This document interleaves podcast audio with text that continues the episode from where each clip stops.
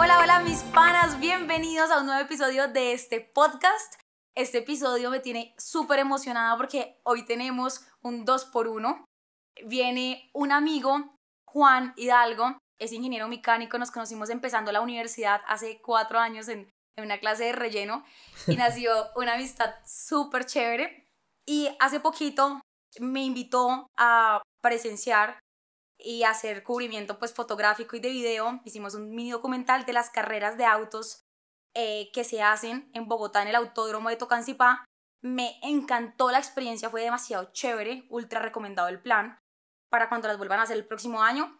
Y bueno, invité a Juan a que nos compartiera un poquito sobre todo este mundo automovilístico y también la persona que siempre le está apoyando en las carreras, que bueno, e, es su novia, Lau Linares. Bienvenidos a los dos. Hola, muchas gracias por la invitación. Hola Lau, ¿cómo estás? Eh, un gusto verte y pues como siempre gracias a ti por sacar estos espacios.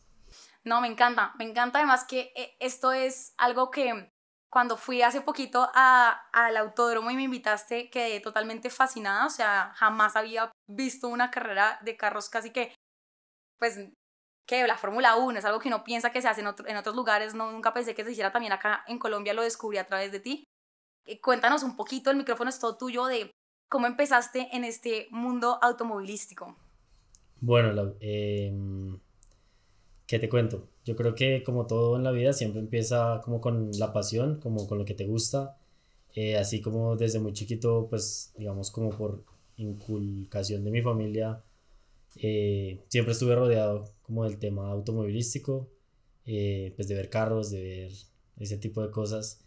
Y mm, bueno, digamos que muy joven, por pues gracias a Dios, eh, obtuve pues mi primer carro, como a los 16 años más o menos. también por cosas de la vida se, se volvió como mi transporte al colegio, porque vivía como un poco retirado a mi colegio y pues se volvió como de todos los días. Digamos que con el paso del tiempo, pues eso se volvió como pues mi, mi círculo, mi, mi pasión.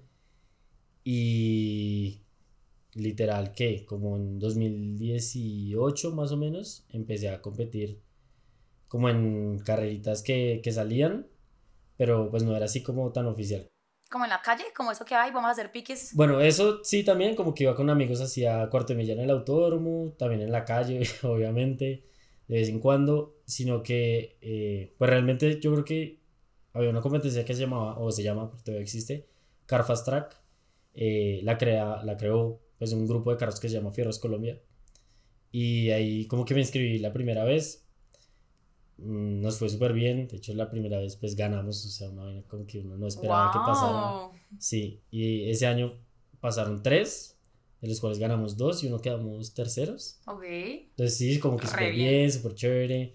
Eh, igual uno va aprendiendo cada vez más. Y, y llegó el punto como que yo dije, no, mierda, o sea, quiero como pasar a otro nivel, a un nivel como más oficial, más élite, digámoslo y quería como que en mi carro en el que yo competía, eh, pues volverlo un carro de carreras. Pero también, eh, haz de cuenta que era como mi daily, que es como el carro que utilizas todos los días, y pues no era muy viable. Porque digamos, si le llegara a pasar algo pues al carro, pues me quedaba sin carro literal como para ir a la universidad o pues para mi día a día. ¿Nunca lo estrellaste en esa época empezando? Sí, sí, pero pues eran vainas muy... Chiquitas. Sí, chiquitas. Gracias a Dios, digamos, nunca pasó así nada muy, muy, muy grave. eh, bueno, y literal, pues eh, un señor me dijo como no sea huevón o cómo va a poner a correr su carro, pues ya en carreras, bueno, tú que lo viste, esa vaina ya es otra cosa, o sea, uno se toca, pues son cosas que pasan y pues le llega a dañar algo a su carro y pues es muy costoso, entonces no haga eso, más bien pues compres un carro barato y compite con ese carro. Entonces digamos, pues que, o sea, me voy a comprar como que un Renault 18, un Renault 9, una vaina así y yo como que me desanimé dije, nah, yo que, pues que me voy a comprar. Pues, o sea, como que no quería correr en un carro de esos. Pues sin desmeritarlo, porque pues igual, o sea, ya créeme que en, en, carros de carreras pues, uno ve demasiadas cosas. Y por cosas de la vida, un amigo, un tío de un amigo estaba vendiendo un Honda Civic, como que tenía sin papeles, algo así. O sea, digamos, tenía como problemas de tránsito. pero para un carro de carreras pues no lo necesitas transitar en la calle. Y yo como no, pues de una, vamos a verlo. Y literal yo como súper emocionado. Uy, de hecho no me acordaba de tanto. Bueno, y fuimos a verlo, no sé qué. El carro literal estaba tirado en un parqueadero, no tenía llantas, tenía como un golpe en un guardabarro. Pero el carro estaba bueno. Y yo como no, pues me interesa, no sé qué. Pero como era el tío de un amigo, entonces tocaba buscar al tío, bueno, todo el cuento. Y cuando por fin como que lo pudimos contactar, no, que ya vendió el carro. Y yo, no, puede ser. Entonces, hace cuenta, yo tenía como mi presupuesto para el carro o, o meterle ese dinero a mi carro, el que yo ya tenía. Entonces, literal, la había conseguido, bueno, como un repuesto súper chévere, y bueno, bla, bla, bla, como para no alegrar el cuento. Ya lo iba a pagar porque ya había ganado como una subasta. Eh, cuando me llaman, no, que el carro, pues sí lo venden, pero como que el que lo había comprado me lo vendía. Entonces lo subía como un poquito, no sé qué, yo no, no me importa. Adelante. Eh, el señor ni siquiera lo había recogido, yo fui, le pagué el carro al señor y yo lo recogí en el parqueadero que te cuento. Entonces nos tocó como, pues ir a conseguir unos rines porque el carro no tenía rines, pagar una grúa porque pues el carro estaba tirado. Y literal ese día yo estaba en clase con Lau, ahí en la sabana, no me acuerdo qué clase teníamos, cualquier clase, inglés, no, no sé, cualquier clase. Y yo no, me voy, o sea, en la clase tirada, me fui eh, contraté la grúa, no sé qué, la, después llegó al taller y ese mismo día aprendimos el carro. Entonces fue como la emoción, como, uff, este man está vivo. Y ahí empezamos, eh, pues empezó como todo este proceso. 2019, digamos, fue septiembre de 2019.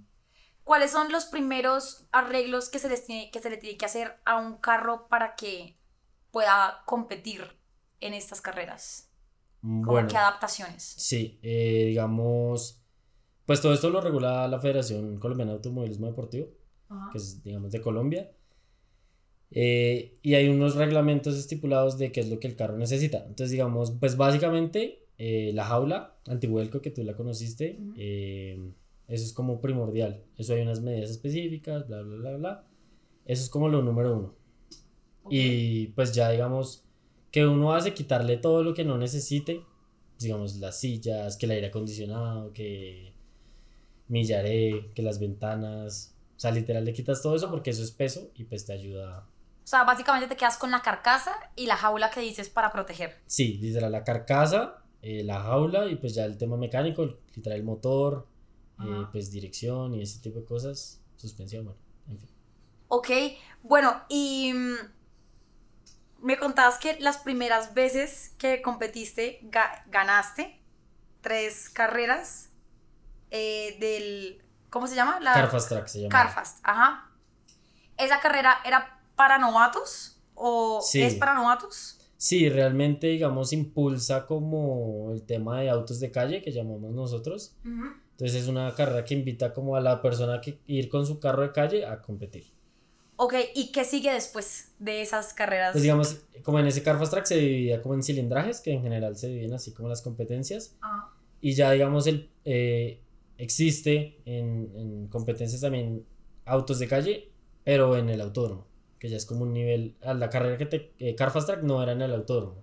Ok. Era literal como un parqueadero, literalmente, que ponían conos y hacían un circuito y así uno corría. Wow, ¿y eso es totalmente legal? Sí, sí, sí, sí, pues digamos que era algo pues medianamente organizado. Bien, con seguridad. Sí, sí. O sea, realmente, pues uno dice hoy en día como esa mierda no era tan segura porque pues el parqueadero tenía andenes grandes y uno pasaba pues rápido y pasó, o sea, carros que se estrellaban en los andenes, quedaban vueltos nada, eh, las rejas, bueno, o sea, no era tan como tan seguro que, que uno diga, no mucho. Ok. Em, ¿Cómo funcionan esas carreras? Eh, ya dentro del autódromo, si yo quiero inscribirme, ¿qué necesito tener para competir? Bueno, eh, pues uno, el carro. Eh, el carro, digamos, siempre eh, está la, como hace cuenta, una revisión técnica, se llama, que es que revisan el carro, que cumpla con todo y te hacen una revisión a ti. ah, bueno, tienes que tener una licencia de piloto. que es diferente a la, de, a la, a la normal. Ok. Esa licencia, digamos, todos los años tenemos que sacarla, literal dura solo un año y pues de que compete te hacen un examen médico, te miran pues obviamente temas del corazón, de sangre, pues que seas apto para... Eh, y pues digamos ya si uno tiene experiencia un poco, pues es como, ok, tú ya sabes correr y si no, te toca hacer un curso, literal como un curso de manejo, pero en el autor. Ok, oye, ¿y cuánto vale ese sacar eso anualmente? Bueno, el examen médico, que de hecho es un médico de la federación, vale como 150 mil pesos y la licencia igual, como 140 mil, algo así. O sea, pone 300 mil al año. Ok, bueno. Eh, Lau, ¿y tú cómo llegaste a este mundo de carros? ¿Fue por Juan puntualmente? ¿O ya tenías un poquito de cancha en esto de las carreras? ¿O cómo, cómo entras tú a esta ecuación a ser parte del equipo de Juan en las carreras? No, pues yo realmente no. O sea, de carro sabía que era algo que te servía para transportarte de un lugar A a un lugar B. Y ya. Eso sí, yo también en Eh, esto. Eh, eh, básicamente todo lo que sé me lo ha enseñado él. Ajá. Cuando yo lo conocí, pues eh, empecé a aprender un montón de cosas que yo antes, digamos que pensaba que eran como sin sentido. Ajá. Como porque le vas a cambiar los rines a un carro si ya tiene rines. Ok. Pero pues sí, Sí. ya después con el tiempo uno empieza a entender el por qué. Eh, ya después digamos que puntualmente para las carreras, yo lo empecé a acompañar y siempre lo acompañé a las carreras que te- él te dice de Car Fast Track. Ujú. Me volví como su fan, Ok. número uno ahí siempre presente. Y ya después fue que él me empezó a involucrar un poquito más en el tema de, pues si estás en mi equipo, pues me apoyas y así pasé a ser como, pues como la, ¿cómo se puede decir eso?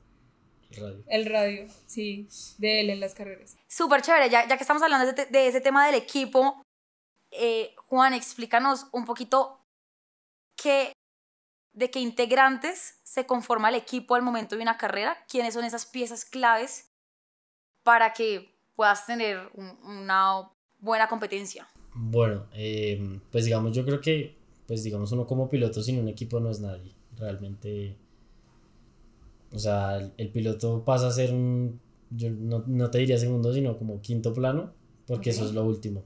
Sea, realmente el piloto es lo último que te subes y corres, pero detrás hay muchísimas cosas. Eh, uno, pues los sponsors, obviamente los patrocinadores son fundamentales. Eh, dos, tener un, un preparador, se llama, que es literal como el ingeniero que se encarga de saber qué es lo que necesita el carro y para dónde va. Eh, y digamos, pues ese ingeniero tiene sus mecánicos, sí, como que dirige.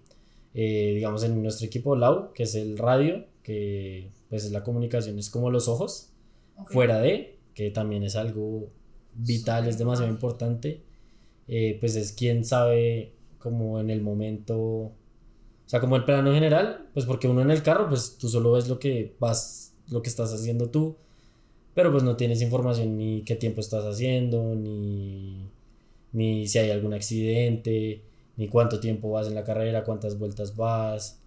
Bueno, en fin, son muchísimas cosas que realmente le ayudan a uno mucho.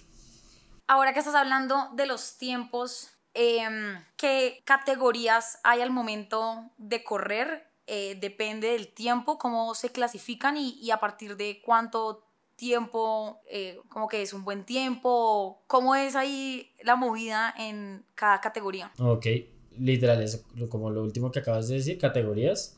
Eh, pues nuestro campeonato se llama TC2000 Colombia, significa eh, como carros turismo hasta 2000 centímetros cúbicos, que es como el motor, y se divide en cinco categorías. Está TC2000, que es como la Pro, TC2000 Junior, eh, TC clase A, TC clase B y TC clase C. Entonces nosotros actualmente estamos en la A. Entonces como me preguntas, ¿qué divide pues estas categorías? Realmente sí es la velocidad. Eh, digamos es como cuánto tiempo te demoras en dar una vuelta Ok. al autódromo. Eh, eso es como realmente lo que nos divide. ¿Cuánto tiempo es el del profesional y el de junior? Más o menos en qué rangos están y el que lo siguen. Ok, por ejemplo, eh, pues digamos para resaltar, el fin de semana pasado se hizo un nuevo récord. Lo Wow. hizo eh, Camilo Forero, que es un, un- un chico de Pereira, que realmente admiro. Giró en 1 minuto 17 segundos, que para que me entiendas, eso es más rápido que un Camaro ZL1 nuevo. 2022, un Wow. Camaro ZL1, pues para entrar en contexto con los oyentes, un 6200 supercargado que podrá tener 600 caballos Wow. y el giro casi que a la par de un carro de esos. O sea, es algo, la verdad, impresionante. Eh, digamos, esa es la categoría top, ese es el récord, 1.17.4 giró él, o sea, un minuto 17 segundos 4 décimas. Pero generalmente en carrera están girando en un minuto 20, un minuto 19. Ok. Los de Junior giran en 1.24, 1.25 más o menos. Nosotros de clase A giramos en 1.27, 1.28. Clase B gira en 1.30. Y clase C ya están girando como en 1.40 más o menos. Ok. Y hay una categoría también que creo que son los celos que son carros de la calle que Correcto. yo puedo inscribir y concursar si estoy como empezando, ¿verdad? Correcto, la UCI clase C, digamos, es eh, como las puertas donde Ujú. todo el mundo empieza. Yo empecé ahí en 2019. Eh, bueno, incluso antesitos ya habíamos hecho un par en clase C, pero bueno, eh, ahí es como, sí, literal, las puertas abiertas, puede ir cualquier persona, literal, puedes correr hasta en una camioneta. Wow, ok. Eh, entonces, como que pues igual me parece muy chévere como que le abran las puertas a, a cualquier persona que pues si tiene la pasión, pues que lo pueda hacer. Wow, eh, qué chévere porque se vuelve un poquito más alcanzable, ¿no? Ese mundo de poder correr, como que no se vuelve tanto de, ay, es que como nací en Colombia, entonces no puedo porque se ve a veces muy inalcanzable, ¿no? Como solamente está, no sé, o en Estados Unidos o en Europa, bueno, por fuera, no acá. ¿Estas carreras solamente las hacen en Bogotá o también están en otra parte del país a nivel Colombia? Pues la realmente ahorita, actualmente, eh, sí, solo en Tocancipá, pues que es el único autódromo que tenemos. Está en construcción el de Medellín, Ok. eh, Ecoparmo se llama, pero pues aún está pendiente. Oye, y a nivel como de negocio, em, tú tienes sponsor, ¿no? ¿Cómo se llama ese sponsor? Bueno, digamos, nuestro patrocinador principal se llama Mega Service Car, que es un centro de revisión técnico-mecánica. Eh, pues digamos, sí, ese es nuestro número uno. También pues tenemos de la mano eh, AT, que es una marca de frenos. Eh, realmente la empresa que los importa acá en Colombia se llama Sigma. Es una empresa alemana.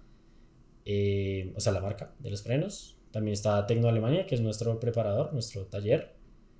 Mm, bueno, quizás se me escapan. Ah, pues Car Shop Boutique, obviamente, Ujú. que nos provee todos los repuestos. ¿Y qué más te cuento? Que además esa, esa es tu bebé, ¿no? Tu Sí, empresa. esa es nuestro, nuestra empresa, sí.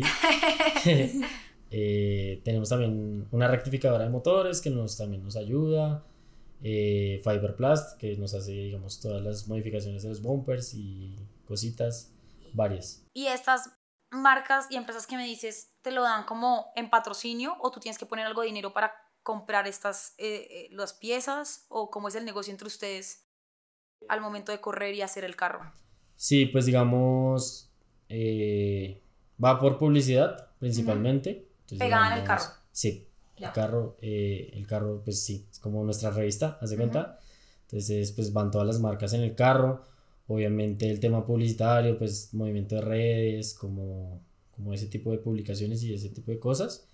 Eh, no todo es 100%, o sea, digamos, hay empresas que, no sé, es como 50% patrocinio y el otro 50% se paga. Ok. Y ese tipo ya es algo más, pues que no va... Tanteando y negociando. Ok. O sea, y, y- bueno, y ahí en esa parte de, um, de um, eh, um, negocio, de alguna manera, ¿también estás involucrado con Juan? Eh, ¿Me dices que Car Shop es de los dos o cómo funciona esa, esa, ese partnership ahí entre ustedes? Pues sí, digamos que nació, o sea, yo estuve presente en el nacimiento pues de la marca Ajá. eh, y a raíz de pues todos estos años me he involucrado muchísimo más, también por lo que he aprendido también mucho más, uno al principio pues Juan traía cosas y yo idea. ya muy bonitas, pero pues no, pues no tenía mucha idea, ya con los años pues ya fui aprendiendo y digamos que él también pues como que fue también confiando un poquito en mí como en esos temas y me encargo más de manejar la página Ok. eh, de Instagram y todo lo que es como publicidad a través de Instagram y él pues ya lo que es técnico, lo que Ish, sí, como irse al detalle en esas, en esas cosas que, no sé, a mí, a mí me hablan de esas referencias de números y yo quedo pues vuelta a un 8, o sea, ni idea. Pero qué chévere, qué chévere esa dupla. Y, y tú que eres la voz de la conciencia, eh, cuando Juan está al volante en las carreras, ¿cómo vives tú cada carrera? pues es no voy a negar que es estresante, bastante estresante porque de alguna manera él, él siempre está muy tenso. En, pues obviamente dan muchos nervios a la hora de salir a la carrera. Eh, yo soy como la que tiene que tener los pies sobre la tierra para que todo salga bien. pues bien y digamos que él esté un poquito más cuerdo a la hora de, correr. De, correr. Em, pero sí, igual da, es un deporte en el que muchas cosas pueden pasar. Eh, también existe cierto riesgo en que la persona pues puede sí, pues, eh, estar involucrada en un accidente o cualquier cosa. Eh, uno sabe que con todas las protecciones que le ponen al carro la persona está segura y que por más de que le pasen cosas, él va a estar seguro dentro del carro, pero no deja de dar impresión y no deja uno de preocuparse por, digamos que, porque algo le pase, por cualquier cosa, pero siempre intentando mantener la mantener calma. la calma, exacto. Y yo soy pésima para eso, Dios mío, es un don. Eh, Juan, em, ¿cómo es tu ritual antes de una carrera? El día antes de correr, ¿tienes algo en especial que haces? Bueno, em, pues realmente lo que procuro es como esta semana, como pues comer bien. Yo creo que el cuerpo es lo más importante. Eh, como que nada le vaya a caer a uno pesado. Sí, como pues estar bien. Si no hay con un retorcijón en medio de la carrera no, no aguanta. Sí, de hecho, pues realmente cuando corro, digamos esos días que estoy ya en pista, no como mucho. Porque, bueno, igual yo, pues la usaba, yo como que cuando me concentro en algo, como que no me da hambre. Ok. O sea, no es como porque no me a cargar más, sino que ya en el momento ahí, pues no estoy pensando en comer. Sí. O sea, estoy pensando como en, pues, en el carro, en salir, en girar, bueno, eh, eso como que, pues estar tranquilo. Obviamente los nervios nunca se van a ir. Uno siempre está nervioso, ansioso, como que quiere ya, eh, como decía Lau, pues es un deporte que muchas cosas pueden variar, pueden pasar, que no están en tus manos. Eh, pero principalmente pues eso, como cuidarme en la salud y pues estar tranquilo dentro de lo posible. Oye, más o menos eh, en, el momento de, mm, también lo que se le hace al carro los días antes, yo me has contado que se le hacen varios arreglos y se le revisa varias cosas, como cuáles son esas piezas fundamentales de un carro para correr, como en cuanto a llantas o rines o no sé qué otras cosas se necesiten. Ok, pues sí, la, eh, digamos las llantas realmente es algo fundamental. Eh, pues es literal tu contacto con el piso. Entonces, pues que esté en un muy buen estado es fundamental. ¿Eso qué te va a variar? Pues la adherencia, digamos que puedas entrar mucho más duro a una curva y que al momento de frenar, pues el carro te responda pues, mucho mejor. Eh, digamos, literal, la tracción, que es ese contacto en el piso, es yo creo que de lo más importante. Quizá a veces de nada te sirve tener mucha potencia si no la puedes poner en el piso. Eh, entonces, las llantas, digamos, pues nuestro preparador, Oscar, eh, revisa pues frenos, suspensión, que no haya pues nada roto, la alineación, eh, eso es algo fundamental, que es como, pues digamos como las llantas estén ubicadas en el carro, digamos tú les puedes como variar el ángulo. Eh, y, eso, depende también, la, la, la, velocidad también depende de la alineación. Sí. O algo así. Sí, pero digamos es una combinación. Digamos, entre más rectas tengan las llantas, vas más rápido, pero es más difícil entrar en una curva. Si las tienes más acostadas, que se llama un camber, eh, va más lento en teoría el carro, pero a la hora de las curvas eh, es mucho mejor. Entonces jugar mucho, eso se llama un setup, como jugar mucho con ese setup ideal para literal en esa vuelta pues ser lo más rápido posible. Ok, hablemos ahora que estás hablando de eso, de que todo es como un conjunto de piezas que hacen el desempeño hablemos de estrategia. ¿Qué estrategias se utilizan en las carreras de autos? Uf, qué buena pregunta. Pues, ¿qué te cuento? Mm, todo, todo, depende mucho, ¿no? Eh, uno, pues el clima. Eh, pues digamos si va a llover, si no va a llover. Digamos, eso depende también de las llantas que, que utilices. Eh, y por ejemplo, en nuestro campeonato, una cosa que me parece pues chévere, digamos, es que hay que hacer una parada obligatoria, no sé si te acuerdas. Sí. Entonces, digamos, hay que hacer una parada obligatoria que es como entrar a pits, durar un minuto quieto y volver a salir. Todos tienen que durar un minuto exacto, no puedes durar menos, bueno, más, ya depende. de Más ti. sí depende de ti, pero menos pues no, no te cuenta la parada y tendrías que volver a parar. Pero entonces a qué voy con la estrategia es como escoger ese momento exacto de parar para que al final pues sea beneficioso. Ok. ¿sí? Entonces, digamos que eso eh, también depende mucho en el factor de si estás peleando por el campeonato o no. ¿Por qué? Pues me explico rápidamente.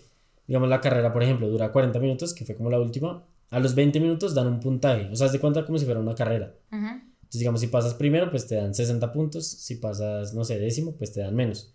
Entonces, ¿qué hay que jugar? Si estás jugando por el campeonato, pues pasar la primera lo más alto que puedas, pero la segunda también. Entonces, eh, sí, pues para obtener al final de la carrera los, la mayor cantidad de puntos posibles. Pero ¿qué pasa? Cuando no estás peleando por el campeonato, lo que hacemos, o pues digamos en esta ocasión que no estábamos peleando por el campeonato, es que iniciamos la carrera y paramos de una vez. Ok. ¿Por qué? Porque durante la carrera pueden pasar muchas cosas, muchos factores que pueden retrasar la carrera. Ajá. Como que un carro se salga, entonces sale el carro de seguridad, el safety car, y nos represa a todos, ¿sí? Como que todos volvemos a parar y volvemos como a iniciar. ¿Qué ventaja tiene parar al principio? Que si pasa esos factores, vas avanzando, ¿sí? Porque para la carrera, entonces ya vas a llegar al de adelante. Ya. Si vuelve a parar, pues vuelves a avanzar, y así. Pero si no paras, lo que pasa es que los que van atrás, pues te están llegando. Claro.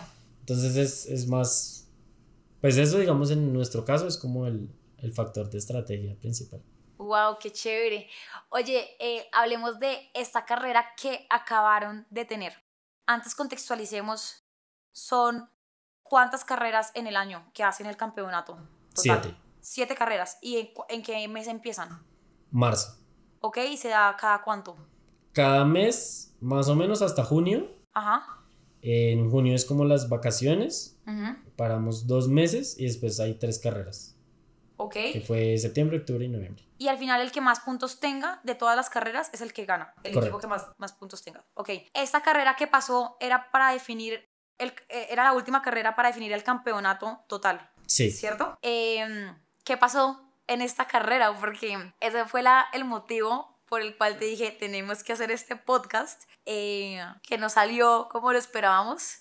Hubo un accidente, tuviste un accidente. ¿Qué pasó? Bueno, eh, digamos a, a la carrera que tuviste en septiembre, pues mejoramos bastante. Eh, no me acuerdo, ¿sabes de qué clasificamos? ¿Como octavos o no? Más atrás. ¿Tú recuerdas? 13, 14. 13 o 14, una vaina así. Bueno, digamos en ese momento clasificamos 13-14. Ahorita el carro estaba mucho más rápido. Clasificamos terceros. Digamos que ya estamos Wow. como en los tiempos eh, Wow. que uno llama, como que ya estamos ahí en la pelea. Ok. Eh, pues estábamos realmente pues muy contentos. Digamos, se había mejorado muchísimo. De hecho, hice mi récord personal eh, pues este fin de semana. ¿Qué fue cuánto? 27-4. 1.27.4. Wow, ¿y en cuánto estabas antes? 1.28.5 había sido el mejor tiempo. Y acá había bajar un segundo. Un segundo es Muchísimo. un infierno de tiempo. Ujú, Es demasiado, demasiado. Ok. Entonces, pues, o sea, literal, haz de cuenta, los primeros seis estamos en décimas de diferencia. O sea, Ya. cuenta, yo giré en 1.27.4 y clasifiqué tercero.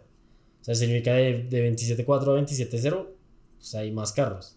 Wow. O sea, o sea, son décimas, literal. Y bueno, entonces clasificamos terceros, pues todo súper bien, largábamos adelante. Como te cuento, pues no estábamos peleando por el campeonato, entonces íbamos a parar en el inicio. Eh, pues por, por cosas, realmente no pasó ningún incidente que no nos favoreció, porque si hubiera incidentes, pues hubiéramos quedado más adelante. Ya literal, literal, en la última vuelta de, de la carrera íbamos como octavos más o menos. Eh, pues le cuento, cuento, la estrategia no nos, no nos sirvió. Eh, ¿Y qué sucedió? Eh, comenzó a llover muy duro, muy, muy duro.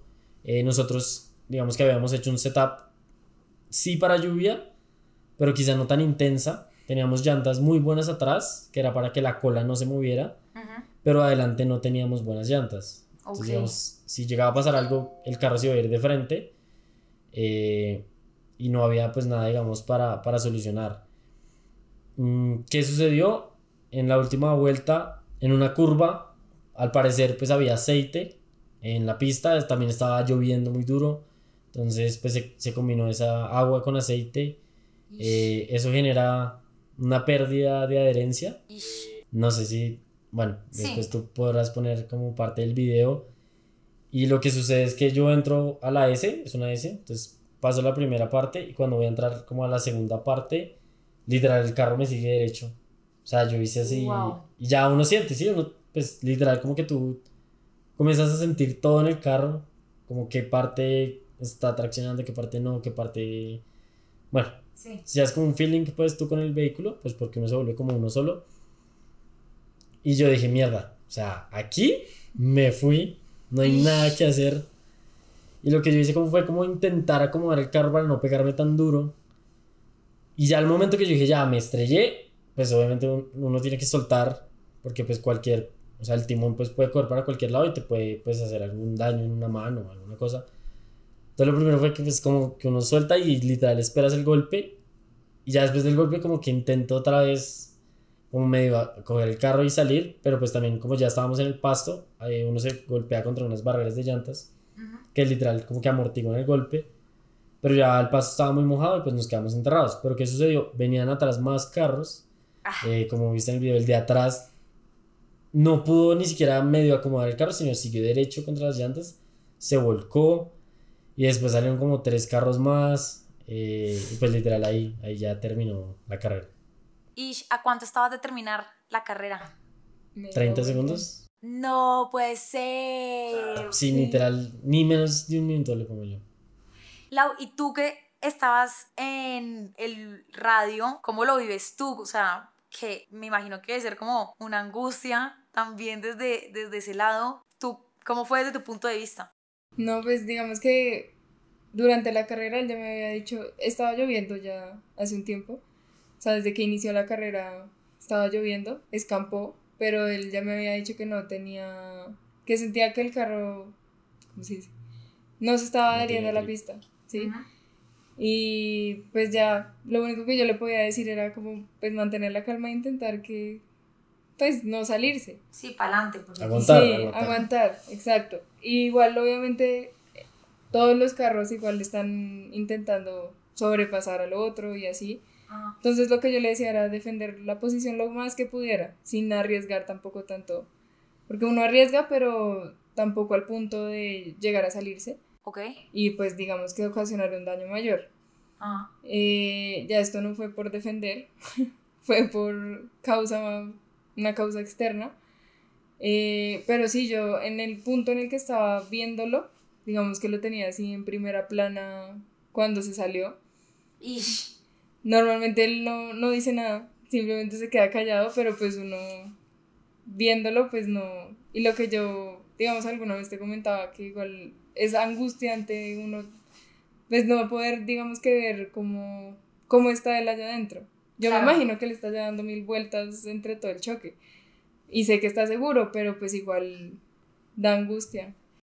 Uf, me imagino. Eh, además que mm, como vas con, con, velocidad, sí o sí, siempre por más pequeño que sea el golpe, te vas a golpear, ¿no? Y, y tengo una curiosidad, alguna vez me mostraron una carrera de la Fórmula 1 en donde un carro se incendió mal y no, no me acuerdo cómo se llama el piloto. Brian.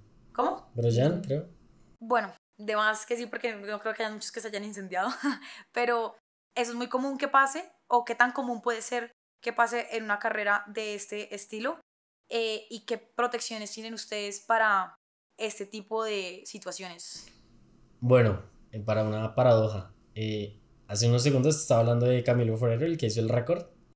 Hace un año se le quemó el carro. No. Iba primero en el campeonato, se le incendió el carro, o sea, no quedó nada. Ya te cuento un poco cómo se incendió. Y el reglamento del campeonato dice que con el carro que empiezas, tienes que terminar. Ok.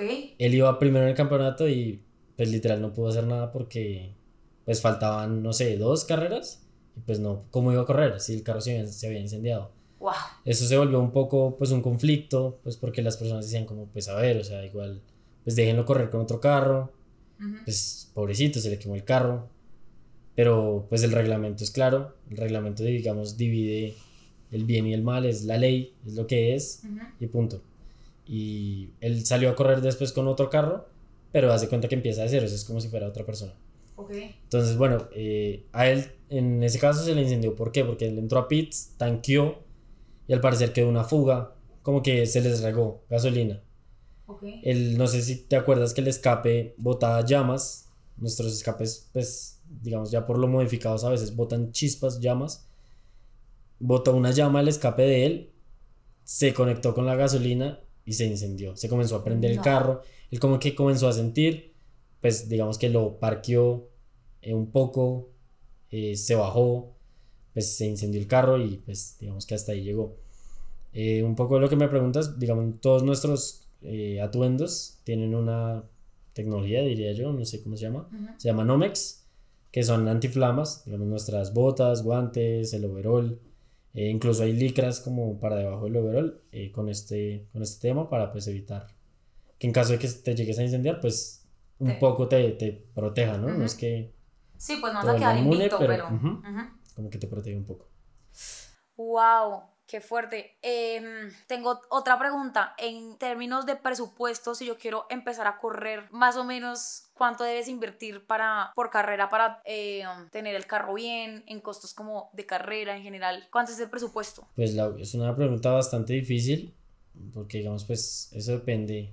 Como Y los patrocinadores y los, supongo, como los Sí, sí, pero digamos depende bien como pues que vayas necesitando, ¿no? Ah, ok. Digamos, eh, pues realmente uno empieza el fin de semana y no sabe más o menos, obviamente uno tiene como un ideal cuando nada falla, ¿no?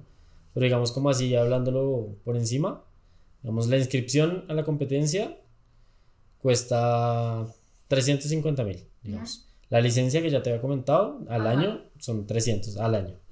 En gasolina eh, más o menos igual, depende de qué tanto entrenes y todo, pero se te podrán ir otros 300 mil. Mm, ¿Qué más? Hay el sensor, transponder se llama, que hay que alquilarlo, vale 50 mil. Eh, los derechos de pista, que es como poder entrar al autódromo del sábado, porque el domingo pues como es la carrera pues ya lo cubre, del sábado vale 180 mil. Eh, Digamos eso como en el ideal de tener el carro pues en perfectas condiciones. Ajá. Y ya después son añadiduras de, bueno, llantas o rines y, bueno, todos los extras. Sí, sí, ya lo que pues tu carro te vaya pidiendo. Ish. Em, si pudieras darle un consejo a una persona que, pues a las personas que nos están escuchando, que les gusta este, eh, como es todo este mundo, que les gustaría correr, empezar a correr, ¿qué les dirías? Yo le diría que, que lo, que lo hiciera por pasión. Yo creo que lo último que uno empieza a pensar es, es cuánto vale. O sea, obviamente es algo muy importante que tienes que tener en cuenta, pero pues no te centres en eso. O sea, realmente como que, por ejemplo, nosotros la, no esta última, sino la anterior, pues no la corrimos pues también como por temas de presupuesto. Eh, también pues no estamos luchando por el campeonato, entonces pues también uno tiene que ser consciente a veces, ¿no? Como que pues si no se puede, pues no se puede, si se puede en la siguiente, pues se le mete. Se le mete en la siguiente. Entonces le diría eso. Eh, por ejemplo, hay eh, track days, que es como un día de pista. Pero realmente hay track days económicos, como desde 200 mil pesos, digamos. Ok. Y ese día, pues tú vas, llevas tu carro de, de calle, giras, literal, casi que todo el día. Y pues te la disfrutas, aprendes en general. En esos track days hay pilotos como que te enseñan entonces, digamos, pues uno se sube y le dice, no, aquí no haga esto, aquí frene así, aquí acelere, aquí no sé qué. Eh, así pues empezamos todos y literal, pues así uno va aprendiendo. Chévere. Ah, bueno, ¿qué les diría que no corran en la calle? Eso sí, creo que es una estupidez demasiado grande que uno comete. Ajá. Eh, uno, porque es la vida de uno y de los demás. Okay. Eh, pues como pueden ver en el video, o sea, yo creo que me habré salido a más de 100 kilómetros por hora pues no me pasó nada. En el autódromo, pues uno está demasiado seguro. O sea, está diseñado para eso. Está diseñado que si, para, si te sales a 100 kilómetros por hora va a haber una barrera que te va a absorber. O... Sí, por lo menos vas a matar. Sí, o no como en la calle que... de pronto, pero, pero no tan probable como en la calle. No como en la calle que puede haber pues una persona, un perro o un poste, yo qué sé, un andén, o sea, mil factores que, que pues son mucho más peligrosos.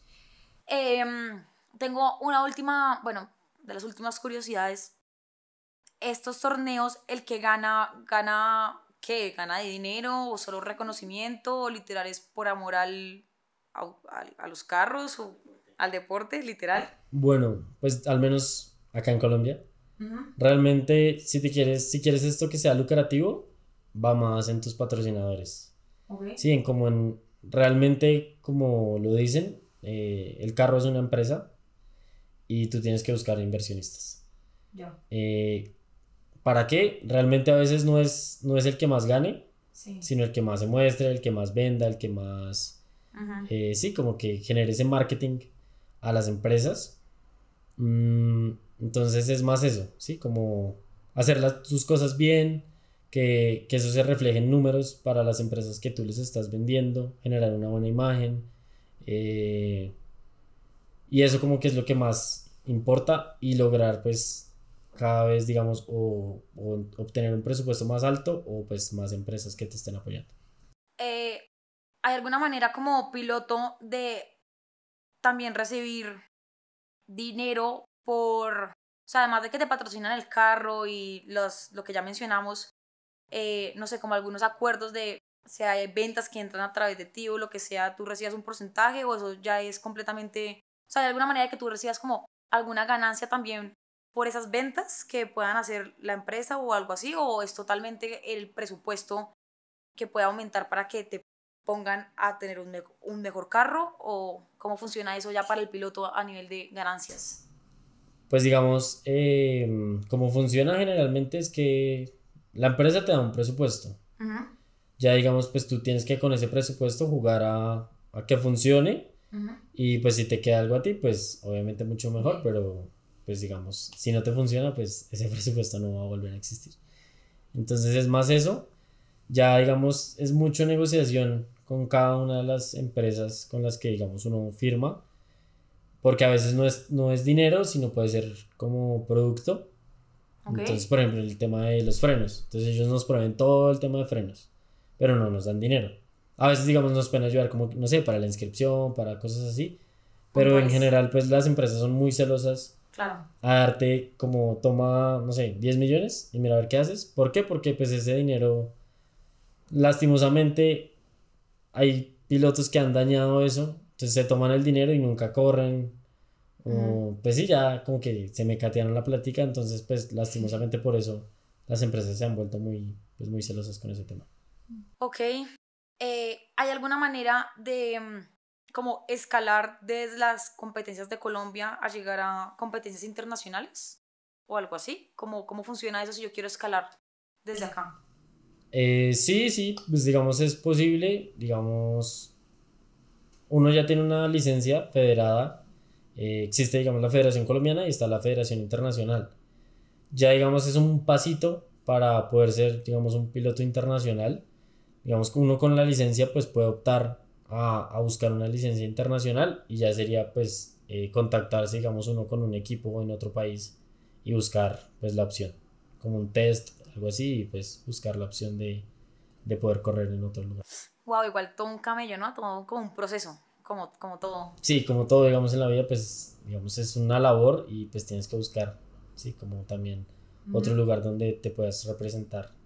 Rebuscársela, mijo, rebuscársela, como en todo lado. Sí. Lau, eh, ¿cuáles de los mayores aprendizajes, cuáles son esos como aprendizajes que has tenido presenciando estas carreras con Juan desde eh, la parte externa? O sea, como a nivel de lo que sea, te, hago la pregunta como, como de qué has aprendido en, el, en la marcha de asistir a estas carreras con Juan. Pues yo creo que, como lo decía Juan hace un momento, la pasión y en general, si a ti te apasiona, te gusta algo, te hace feliz, todo, yo creo que, digamos que por más de que uno piense que el dinero es necesario y lo es para muchas cosas, eh, pasa a ser algo secundario si tú realmente quieres hacer algo, si te apasiona, si te gusta, si mejor dicho quieres pues hacerlo, hay mil formas de hacerlo.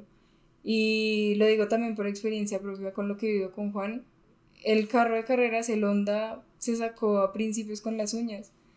Ese carro, como lo decía Juan, era... La verdad, yo estaba cero en acuerdo cuando lo compró. Era una matera en un local ahí tirado. Eh, pero pues nos ha enseñado muchísimas cosas. Que si uno quiere algo, puede y sí, sí puede luchar por él como sea. Y, y pues nada, yo creo que igual luchar por lo que a uno siempre le hace feliz y puede que cuando se vaya a dedicar a las carreras profesionalmente, como muchas personas y pilotos jóvenes sí lo hacen hoy en día, pero es algo que lo saca y lo desconecta de su realidad diaria de trabajar, de estudiar y por esa felicidad yo creo que vale la pena siempre luchar. Qué lindo. Ah. Total, creo que la pasión em, lo, lo, es todo, como desde mi punto de vista y desde mi medio, si me pusiera a pensar en cuánto vale, no sé, cada cámara o cada cosa, que igual también es tecnología y la inversión es muchísima, como que si uno se pone a pensar solamente en el dinero termina no haciendo nada, ¿no? Hay veces en las que es mejor solo como lanzarse y mirar de qué manera uno con las uñas da el primer paso y luego que el primer paso solito te llegue al segundo paso, te llegue al segundo paso y al tercero. Espero que el segundo paso de este podcast sea también tenerlo en video, algún día, eh, eh, por ejemplo, en YouTube. Em, y ah, nada, pues ya para ir cerrando, eh, um, ¿hay algún referente o alguna persona que tú admires mucho en este ámbito que te haya inspirado y motivado a meterte en este pues, medio? Bueno, digamos, me surgen ahorita dos como a la mente. Uno, pues yo creo que es alguien que todo el mundo conoce, que se llama Juan Pablo Montoya. Eh, pues bueno, para los que no saben, él empezó, digamos, a correr como en karts, eh, pues desde muy joven. Y pues llega al punto como que, pues ya a nivel profesional, pues es un deporte demasiado costoso. ¿Qué pasó, digamos, con él? Literal, el papá hipotecó la casa, creo que fue, para poder pagarle que él siguiera corriendo. Wow. Eh, entonces, literal, es como un juego de azar. Y pues mira que, que, le salió bien. Él terminó, creo que empezó a correr en Austria. Después volvió a Estados Unidos. Ganó las 500 millas de Indianápolis. Como a, pues súper joven. Y de ahí, pues lo llamaron a Fórmula 1 a Williams. Lo llamó literal el dueño, Frank Williams, que pues murió hace poco. Y ahí ya, pues lo logró. Digamos que pasó pues a estar por encima del bien y del mal. Eh, es un piloto que, pues, que admiro mucho como, como profesional. Eh, si tú miras los números, él creo que corrió como cuatro años, cinco años, y o sea, los números son absurdos, realmente es un piloto muy bueno. Eh, a llegar al punto que él dijo que ya le aburría la Fórmula 1 porque era mucha rosca. Okay. Y ahí, bueno, regresó a Estados Unidos y bueno, en fin. Entonces, digamos, el, el punto o la moraleja va que... Y no solo para las carreras, para la vida. Hay que luchar, hay que, hay que guerreársela, hay que salir adelante, hay que creer en uno, confiar en uno, que, que pues las cosas son posibles. Ish, qué lindo. Eh, ¿Cómo los encontramos en redes sociales si queremos seguir viendo pues las carreras, estar conectados con el equipo, con todo el proceso? Eh, bueno, como tal mi cuenta personal y pues realmente solo manejo como temas de competencias y carreras y carros. Es arroba hidalgo 107 en Instagram. Realmente ahí siempre publico temas de resúmenes de, de, las carreras, como estar al tanto de, pues, de cómo vamos como en el campeonato y eventos así varios que, que participamos. De hecho este año corrimos en el Car Fast Track que no había desde 2019. Eh, estuvimos corriendo con eh, Venom, que era mi, mi, carro anterior, un BMW 36 y ganamos esa categoría. De hecho, uf, ese día fue, fue muy chévere, fue en el autódromo, eh, por primera vez, hasta que en el autódromo, bueno, te cuento de pronto un poquito rápido, ya que estamos cerrando. Estábamos en una categoría donde habían carros de carreras, yo estaba en mi carro de calle, habían dos carros con el que, digamos, competimos en el tema de carreras, dos chicas, eh, pues son famosas. bueno, una, Lizette Restrepo, eh, un Corsa, y María Teresa Peñuela, que corre en un Clio, pues digamos, eh, es uno puede, puede sonar chistoso, pero un carro de carreras, si sea un Clio, puede ser más rápido que un BMW que era en el que yo estaba compitiendo. Wow. Eh, puede que mi carro sea mucho más potente, pero es muchísimo más pesado. O sea, para ponerte en contexto, mi Honda conmigo adentro pesa 930 kilos Ujú. y el BMW sin, sin estar yo puede pesar Sinmigo. 1400. Sinmigo. Puede pesar 1400 kilos, o sea, son 500 kilos, la media tonelada de más. Y en, pues en temas de velocidad y todo, es como una relación peso-potencia. Entonces a veces no, no es el carro más rápido, sino el carro más liviano también te ayuda mucho. Y ese día íbamos creo que segundos. Como que tú salías y hacías una vuelta. Ujú. Y se hacía como un promedio. Y literal era como a todo o nada. Y ese día salimos y hicimos el récord de pista. O sea, un tiempo que fue... De hecho yo me bajé y temblaba. Pues digamos uno que medio ya tiene experiencia y que salga así es porque... Fue buena carrera. Sí, fue, o sea, de hecho yo, bueno, eso es muy chévere, ¿no? Como cuando lo logras, como Ajá. quedar uno como impactado y Como, wow, yo hice esto. sí, yo creo que soy una persona que a veces de pronto no confía mucho en sí mismo, Ujú, como que no me la creo. ujú. eh, y bueno, una, eh, una, digamos, una de las, mi sponsor, se llama Ah. Paula Raño, ella siempre es como, Juan, pero es que tú eres muy bueno, Juan, pero tú lo puedes hacer. Y yo siempre soy como, no, pues vamos a ver, eh, sí, pues la vamos a dar toda, pero pues esperemos a ver, y bueno. Y ese día, pues, fue, fue impresionante. Salió. Sí, Salió mejor de lo que pensabas que podría salir. sí. Wow, no, me encanta, me encanta, pues, pa'lante, yo que te he visto eh, al el volante, sé que eres muy bueno. Eh, me encanta como lo que has perseverado porque te conocí desde primer, de los primeros semestres y nos conocimos en una clase y yo solamente decía como este loco que me habla de carros, de repuestos, de que va a importar no sé qué vaina y yo este man de qué hablas, en, en qué carajos es- está. Y ahora que creo que en ese momento todavía no competías porque nos conocimos creo que en el 2018 eh, y ahora verte después de 5, 6 años prácticamente, 4, matemáticas, Dios, soy comunicadora, menos mal. Pero después ver- verte después de 6 años ya corriendo y persiguiendo eso que tanto me hablaste en una clase X, me da mucha felicidad verlo, eh, también en redes sociales seguir el proceso y también ver a la compañera que tienes que pues también es, eres la voz de la conciencia y también tienes que estar como muy en la jugada para ser ese apoyo al momento de competir. Eh, me encanta lo que están haciendo. Gracias por aceptar esta invitación y por compartirnos un poquito de su experiencia. Y, bueno, yo creo que eso es todo por, por este episodio. Gracias, Lau, y gracias pues a, todas las personas que se toman el tiempo de, de escucharnos, de darnos eh, pues ese espacio. Eh, pues quiero aprovechar también para agradecerle a, a Lau, mi novia, por estar ahí eh, pues en todos estos años y momentos de ser ese apoyo y, y pues también como que les digo que valoren a esas personas que están ahí siempre apoyándolos en todo en la vida. Ay, no, me de amor en este podcast. Lau, gracias por compartirnos también un poquito de tu experiencia. No, muchísimas gracias a ti también, pues por permitirme estar acá, contar como mi pequeño lado de la historia. Eh, pues que igual no sería posible sin ti y que me hayas pasado toda la pasión. No. Se puso cursi el tema. se me aguó el ojo. Se me aguó el ojo. Eh, pueden ver el mini docu en donde mostramos y, explotamos, y eh, explicamos también un poquito de esto de una manera resumida en YouTube, en mi canal eh, Zulumanía. Y bueno, mis padres, nos escuchamos en un próximo podcast. Chao, chao.